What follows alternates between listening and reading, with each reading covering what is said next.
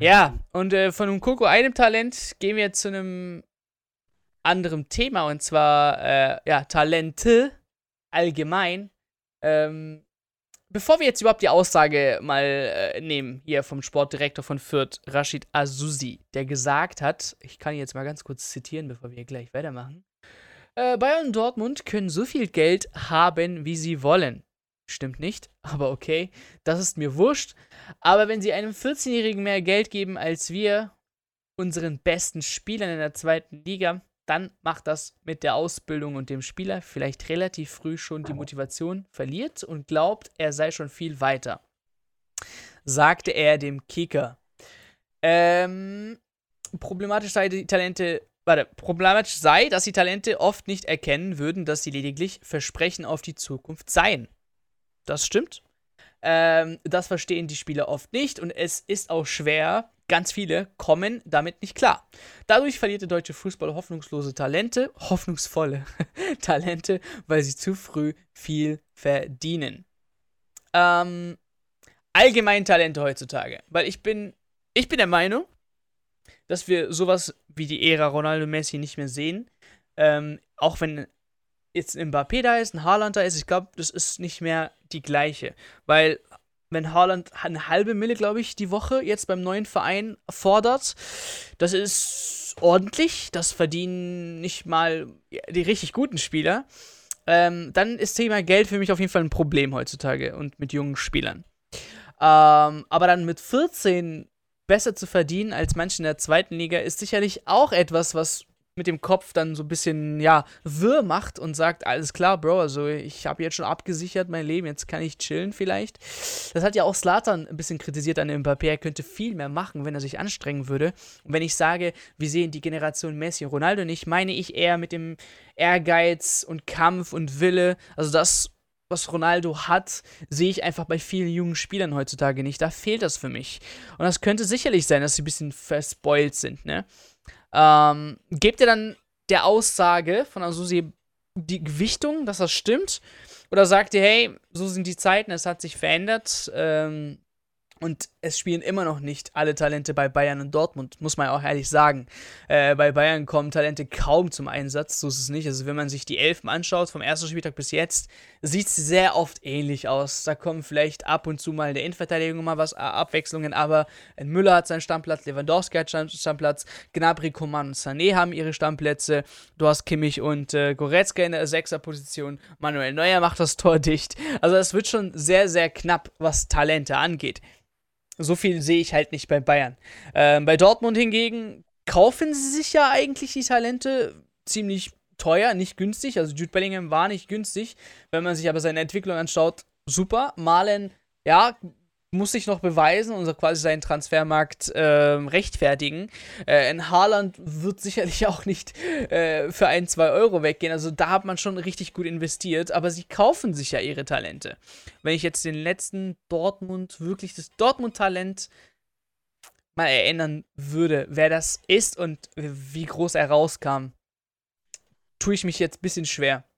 Also meistens waren nicht wirklich auch Politik, das sind ja alles nicht wirklich aus der eigenen Akademie, wenn ich mich jetzt nicht irre. Also, wie viele Talente haben sie wirklich erkauft in diesen Jahr, äh, in den Jahren 14 bis weiß was ich?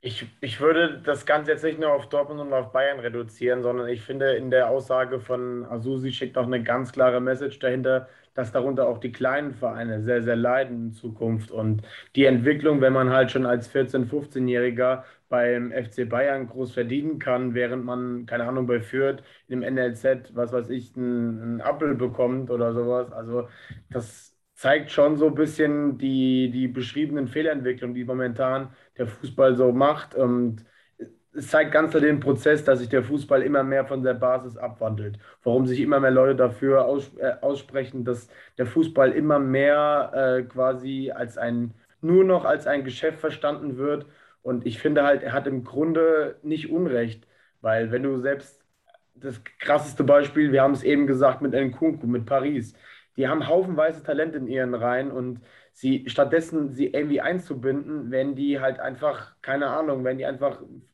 weggeschmissen wie ein Stück Brot oder sowas. Und äh, die Vergleiche sind gerade richtig scheiße, ich weiß. Aber keine Ahnung, und wenn die halt woanders jetzt nicht Fuß fassen, dann war es das Gefühl mit ihrer Karriere. Aber Hauptsache, sie waren, ja, sie waren halt bei Paris und Diaby auch zum Beispiel, auch Pariser Ju äh, Jugend. Und jetzt bei Leverkusen äh, blüht er halt komplett auf. Das sind so Phänomene, wo ich halt einfach sage, ähm, das ist so eine Sache, die mich halt einfach momentan am Fußball sehr, sehr stört. Das Mokoko als Beispiel haben wir ja auch die Debatte damals gehabt mit seiner Freundin, mit seiner Ex-Freundin. Ich glaube, das würde er sich nicht als Normalo irgendwie erlauben, weil dann hätte er, glaube ich, andere Probleme. Natürlich steht er in den Medien drin, ähm, aber das sind so Dinge, ich finde es komplett schwierig. Die, die, die jungen Fußballer entgleisen da, finde ich so ein bisschen. Und da finde ich halt auch die Rolle des Beraters sehr, sehr schlimm, wo ich auch sagen muss, dass selbst in jungem Alter wenn du schon siehst, dass Barcelona für 30 Millionen irgendwo in Brasilien sich ein Talent holt, der hat direkt einen Berater. Boah, da denke ich mir nur, in, in so jungen Jahren mit einem Berater rumzulaufen, der für dich das Bestmöglichste raushaut, ist halt einfach nur pervers. Und das zeigt dieses Fußballgeschäft. Und gerade so Vereine wie Kräuter Fürth, die davon leben, junge Talente zu entwickeln, für die wird es halt auch enorm schwer. Und ähm, dadurch gehen halt auch viele äh, Talente halt auch verloren, wie es Asusi gesagt hat. Und deswegen stimme ich diese Aussage zu. Und ich habe ja viele Facetten jetzt angesprochen. Wir könnten im Prinzip überall in Tiefe gehen und wir sind einfach an dem Punkt, wo ich sage, diese Blase im Fußball ist einfach echt nicht mehr äh, feierlich. Und weiß nicht, wie ihr dazu steht, aber ich finde es schon enorm, wenn man sich mal früher anguckt, was damals für Ablösen gezahlt wurden. Ja. Ich sehe da, seh da, in Zukunft kein Ende in Sicht, wenn die Blasen nicht irgendwann mal platzen. Naja, wird. aber da müssen wir auch aus finanzieller Sicht das Ganze mal sehen, wie viel Geld gedruckt wird, etc. etc. Das ja, ist ja auch. Was haben wir jetzt? Eine vierprozentige Inflation in Deutschland. Also, so ist es nicht. Ähm, was ich aber bemerkt habe, ist, die Mannschaften oder die Palette an Mannschaften, die wir früher hatten, die Talente in ihren eigenen Reihen haben, die wird immer weniger. Und es konzentriert sich nur noch so zehn Mannschaften, würde ich sagen, wo viele junge Spieler dann ihre ja, Zukunft quasi gerne sehen würden. Ähm, vieles aus der Premier League, wir haben ein paar aus der spanischen Liga. Wenn du Ligue A denkst, direkt immer alle Paris. Und dann haben wir so, ja, Bayern, wo man jetzt ein Adeyemi, äh, wenn man seinen Aussagen so ein bisschen nachgeht, würde er sich schon gerne Bayern wünschen, aber ist halt so zielgespalten wegen der Spielzeit, ob er dann auch wirklich spielen darf. Ähm, aber es ist nur eine Handvoll Mannschaften, die das Ziel junger Leute ist. Also ein 14-Jähriger, der bei Fürth spielt, weiß genau, ich bleibe nicht bei Fürth sondern das wird ein Sprungbrett sein, irgendwo anders hin. Und er hofft sich das dann natürlich auch, weil Fürth dann irgendwie natürlich äh, Abstiegskampf spielt und darauf hat man halt keinen Bock. Man möchte gerne international spielen, am besten Champions League, äh, rumreisen, die besten Spieler sehen und gegen die besten Spieler antreten und so weiter und so fort. Ist halt der Traum aller. Verständlich. Aber, aber, aber seht ihr das auch, dass das immer kleiner wird, diese Box mit Mannschaften, die wirklich attraktiv auch ist für junge Spieler? Ja, grundsätzlich ist es natürlich so. Also jeder, mit jedem, mit jedem, mit dem du sprichst, selbst im Amateurbereich oder was weiß ich, die schauen natürlich alle ihren Idolen zu. Und wenn du jetzt sagst, hier willst du lieber irgendwie irgendwann mal bei Kräuter Fürth kicken oder bei Barcelona, dann ist ja klar, in welche Richtung das geht. Ähm, aber ja, ich sehe das ganze Thema nochmal ein bisschen anders, weil ich sehe das weder aus, aus dem Bereich äh, der Mannschaften, die sich dort eben jetzt, wie vielleicht die Bayern oder Dortmund oder so bei diesen Talenten bedienen, noch aus dem Bereich der Mannschaften, die die Talente abgeben, sondern ich betrachte das Ganze in erster, Licht, in, erst, in erster Linie erstmal aus Sicht der Spieler, aus Sicht der Kinder. Ähm, das sind ja phasenweise wirklich Kinder. Ich arbeite ja selbst auch im Jugendbereich. Ich habe selbst in den letzten Monaten auch immer mehr äh, Kontakte in Nachwuchsleistungszentren und habe deswegen dort auch einiges so mitbekommen und ähm, die Spieler, oder ich sage mal knapp, ja, grob fast 80 Prozent der Spieler wechseln nicht ins NLZ, weil sie sagen, sie wollen da spielen, zumindest nicht im Alter von 11, 12, 13 Jahren, sondern das hat ja Erik schon angesprochen, äh, in, in Teilen, sie wechseln dahin, weil andere wollen, dass sie dort spielen. Und dabei geht es jetzt gar nicht mal in erster Linie nur um einen professionellen Berater, der vielleicht noch mit kassiert, sondern eben auch um Eltern. Es, es, äh, fängt schon im Amateurbereich an. Du hast Eltern, die können es nicht abhaben, wenn ihr Kind ausgewechselt wird. So, weil sie einfach den Anspruch haben, dass das Kind irgendwie zu was Größerem bestimmt ist. Und ähm, ich finde, wenn man sich halt die Zahlen, wenn man sich die Zahlen mal anschaut, das finde ich eigentlich das, das wirklich Interessante. In Deutschland schaffen es aus Nachwuchsleistungszentren nur 3,5 Prozent aller Spieler in den Profibereich.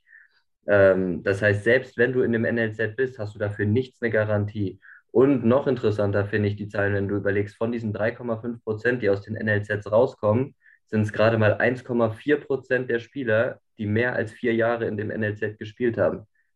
Sind nur 1,4 Prozent aller Spieler äh, sozusagen, die dort gespielt haben. Das heißt, die Mehrzahl der Spieler, die aus NLZs rauskommen, sind Leute, die sich bewusst längere Zeit gegen einen Aufenthalt im NLZ entschieden haben. Die werden sicherlich in einem hohen Verein gespielt haben, wo sie gut kicken können, wo sie anständig gefördert werden, die vielleicht phasenweise schon mal vorher irgendwo in einem anderen NLZ waren, aber die nicht eben lange diesen Prozess dort gemacht haben, weil in Nachwuchsleistungszentren wird zum Beispiel auch so gearbeitet, dass du nicht auf das baust, was du hast, sondern du schaust dich immer nach Besserem um.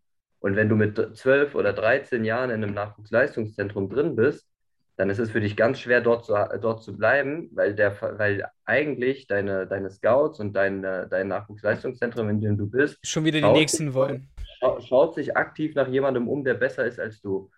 Und das heißt, insofern ist es eigentlich sogar aus rationaler Sicht schlau, wenn du erst spät in ein Nachwuchsleistungszentrum reingehst.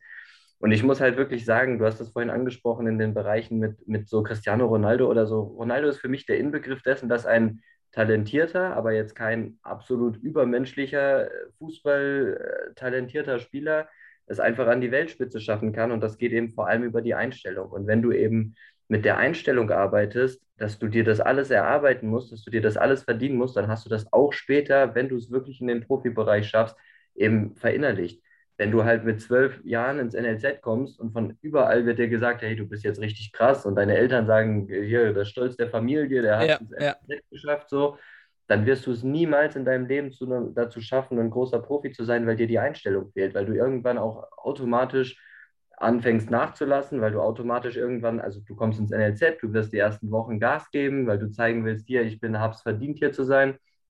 Und dann befindest du dich ein, zwei Jahre im NLZ und dann kommst du irgendwann in so einen Status, dass du dich selbst auch gesellschaftlich als was Größeres siehst als viele andere Leute, die, die, äh, die vielleicht nicht in so einem NLZ spielen oder so. Und, und äh, das ist genau die Einstellung, mit der man es eben nicht zum Profi schafft. Und deswegen muss ich sagen, Vereine, wenn Vereine es tatsächlich jetzt immer mehr machen, dass sie für hohe Summen Spieler aus NLZs rauskaufen in ein anderes NLZ, dass sie für Spieler abwerben und so weiter, dann schaffst du damit genau das, dass du eigentlich im Zweifel am Ende jemanden zu dir holst, der am Ende nie einmal ein Profi sein wird, der deiner Mannschaft richtig weiterhelfen wird, weil du alleine damit den Charakter schon verdirbst, weil ein 14-jähriges Kind, es gibt natürlich auch, auch Profis, ja, die, die nur nach Geld schielen und die hier kann ich nochmal drei Mark mehr verdienen oder was weiß ich.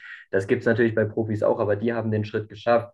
Aber ein 14-jähriges Kind oder ein 12-jähriges Kind kann diesen, diesen Schritt zwischen ich habe es geschafft oder ich werde es noch schaffen, äh, nicht, nicht verarbeiten, weil es einfach nicht in der Lage ist zu erkennen, dass man für den Erfolg einfach arbeiten muss. Und es geht immer, egal mit welchen Experten man spricht, es wird immer so sein, dass man sagt, Talent ist eine wichtige Basis im Fußball, aber die macht etwa 40 Prozent eines Profis aus.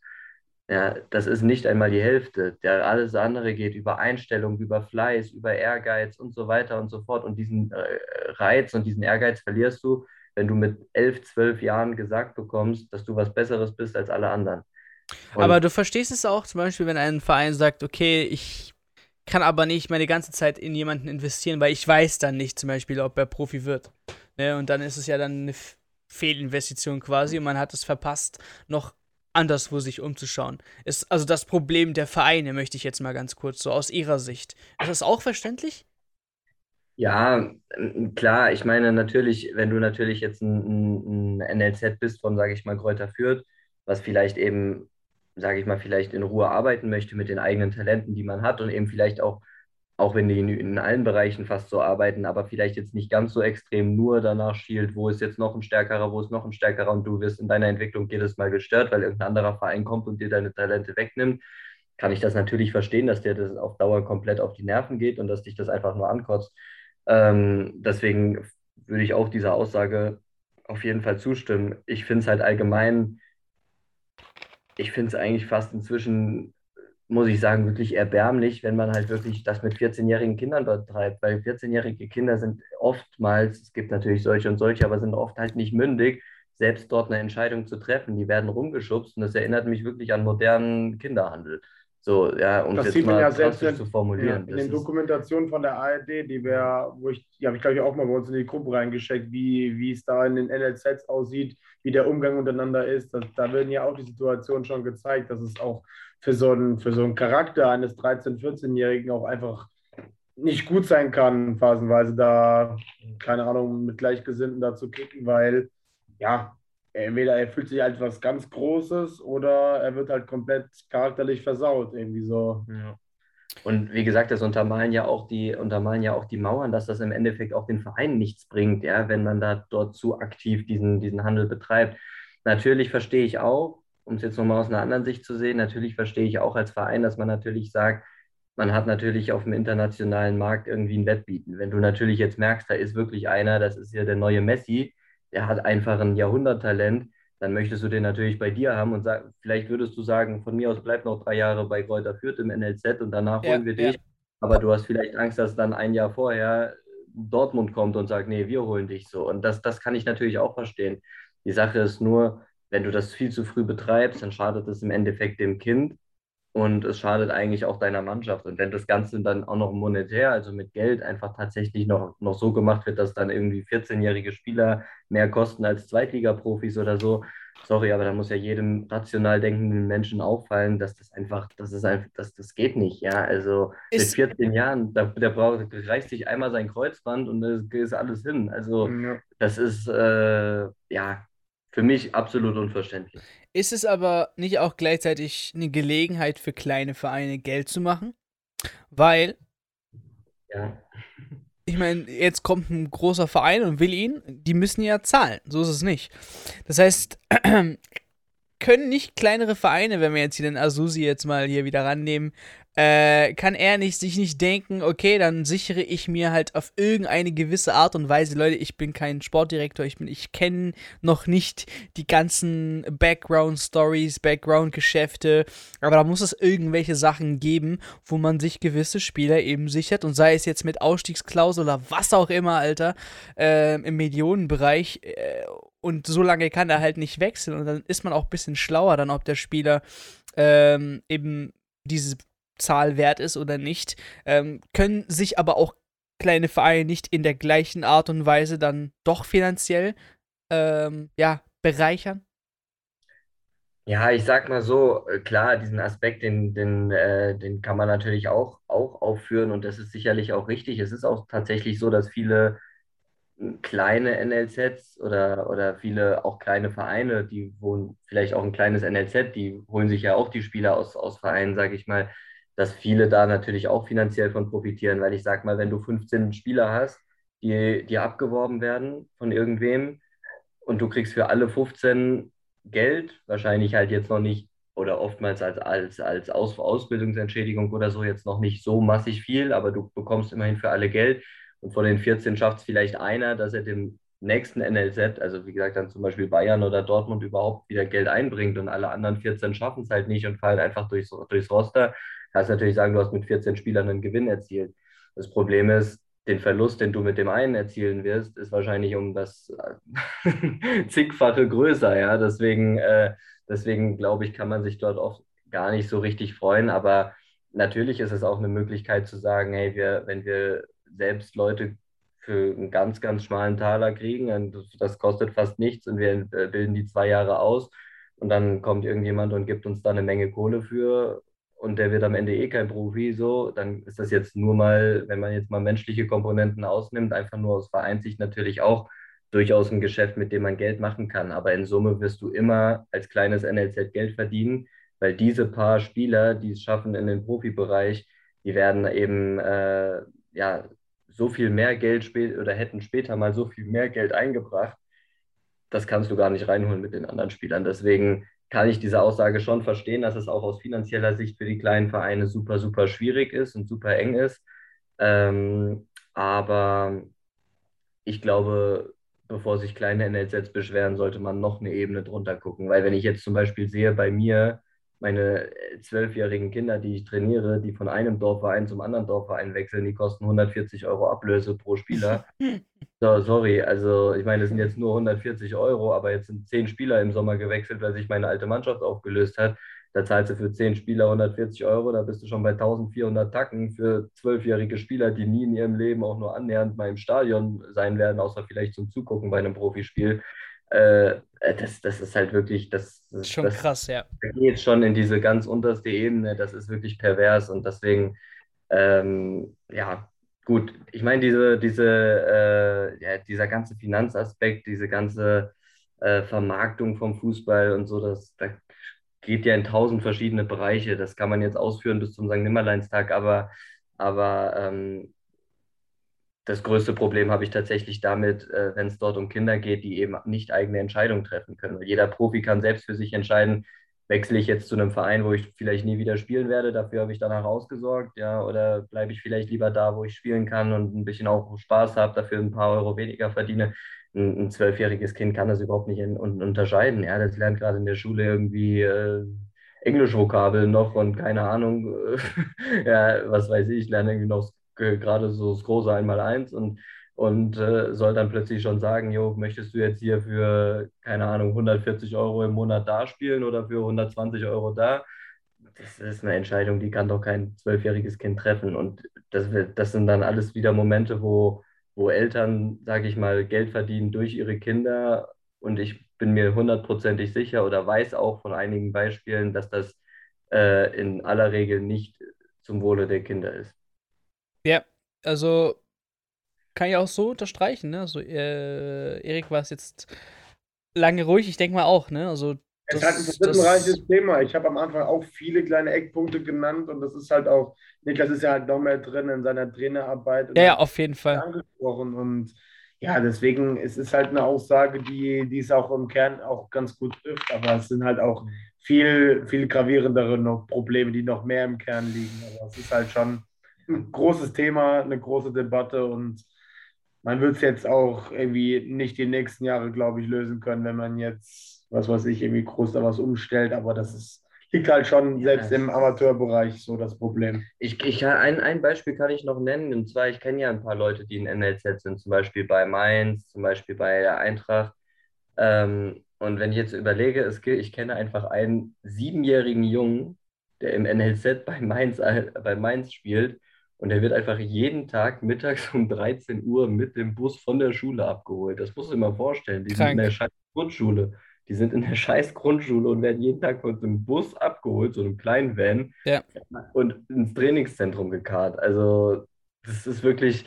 Freizeit, ciao. Also da muss man sich nochmal wirklich überlegen und das haben wir auch schon letztes, das habe ich schon letztes gesagt. Also für mich wäre es absolut kein Traum mehr, Fußballspieler zu sein. Durch oder wirklich so viel Geld zu machen und dann Anfang 20 zu sagen, okay, Feierabend, ich höre auf und genieße noch mein Leben, wenn ich denn ein erfolgreicher Fußballer sein sollte. Also so, das, ja, genau. das wäre also, sicherlich, das wäre sicherlich meine ideale Vorstellung, weil du für, für was äh, der, der Lifestyle, wie gesagt, der Lifestyle eines Millionärs, der wird sich nicht ändern. Jemand, der eine Mille pro Jahr verdient, hat keinen krass anderen Lifestyle als jemand, der 10 Mille pro Jahr verdient. Klar, also das sagen auch wirklich die Leute selbst. Weil das Geld an sich, irgendwann mal hast du alles gekauft und du kannst nichts mehr kaufen. Ähm, und von daher ist dir die Frage, für was gibst du dann deine Zeit aus? Du hast dann wertvolle Lebenszeit verschwendet, in Anführungszeichen. A, kannst du eh nicht mehr zurückholen, ähm, hast zwar gut Kohle gemacht und kannst dann natürlich mit 30 dein Leben genießen. Das ist auch kein schlechtes Business, so ist es nicht. Ähm, aber das Mentale und, und so weiter und so fort, willst du das echt geben? Das ist halt die andere Sache, äh, die andere Seite, die man nochmal bedenken muss.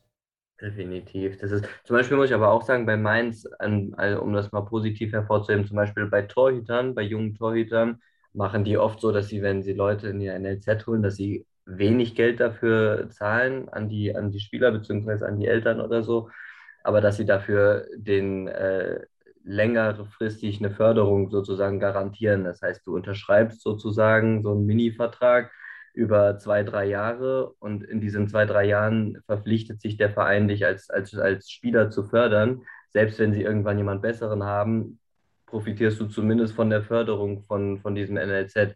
Und das zum Beispiel ist natürlich was, was einem Spieler im Endeffekt viel mehr hilft, als wenn er da jetzt irgendwie 20 Euro mehr kriegt oder so. Ähm, das ist etwas, was ich halt deutlich positiver finde. Aber ja, das, dieses ganze Thema NLZ ist ein riesengroßes Ding. Ja, jeder Spieler träumt davon, dorthin zu kommen. Ähm, ich ich habe selbst auch schon Spiele mit meinen Amateurmannschaften, so Testspiele mal gegen, gegen so eine NLZ-Mannschaft oder so gemacht. Ja, und wenn du dann siehst, dass da halt irgendwie die Elfjährigen schon einen Kraftraum haben und was weiß ich, das ist, das sorgt halt einfach, das sorgt halt einfach nur für, für Staunen bei, bei den Spielern, ja, also auch von mir. Deswegen jeder träumt davon. Ähm, das kann ich auch irgendwo verstehen. Aber man muss eben gucken, dass man immer, immer, immer bei solchen Dingen rationale Entscheidungen trifft, die eben sinnvoll sind für die eigene Entwicklung von der Persönlichkeit und eben auch fußballerisch. Ähm, weil wenn man dort vorschnell handelt, nur weil man irgendwo fünf Euro mehr bekommt als woanders, dann wirst du damit deine ganze, sage ich mal, Zukunft, die du vielleicht haben könntest als Profi, einfach nur unnötig gefährden. Und, ich glaube, manche denken echt so, wenn es jetzt natürlich 5 Euro ist jetzt wenig, aber wenn es ein 100 Euro, Huni äh, woanders gibt, dann wechsle ich dorthin, weil es ein Huni mehr ist pro Monat. Also und das, ich meine, wenn du zum Beispiel, sage ich mal, auf Kreisebene spielst, du bist jetzt 25, du spielst auf Kreisebene, so, dann kann es dir zwar im Prinzip egal sein, aber wenn du genau weißt, du bist sowieso nie Profi, dann kannst du auch sagen, okay, ich arbeite sowieso und dann spiele ich halt bei einem Verein, wo ich irgendwie nochmal 100 äh, Euro mehr bekomme, so, weil das ein guter Nebenverdienst. Aber wenn du halt wirklich äh, jung bist ein junger Spieler, ein aufstrebender Spieler, dann sollte es dir nicht um 20 oder 30 Euro eben, gehen, eben. du mehr verdienst, sondern dann sollte es dir darum gehen, wo kriege ich die beste Förderung, wo kann ich das meiste aus meinem Talent machen. Das ist natürlich im Zweifel auch bei einem NLZ, aber eben nicht unter allen Bedingungen sozusagen. Ja, auf jeden Fall ziemlich interessantes Thema. Ähm, ihr merkt's, äh, man kann da jetzt stundenlang drüber reden. Okay, Episode ist vorbei. Vielen Dank fürs Zuhören. Bitte, bitte, bitte, bitte lasst unbedingt ein Review oder ein Abo da. Das hilft sehr diesen Podcast und vielen Dank nochmal fürs Einschalten. Bis zur nächsten Folge.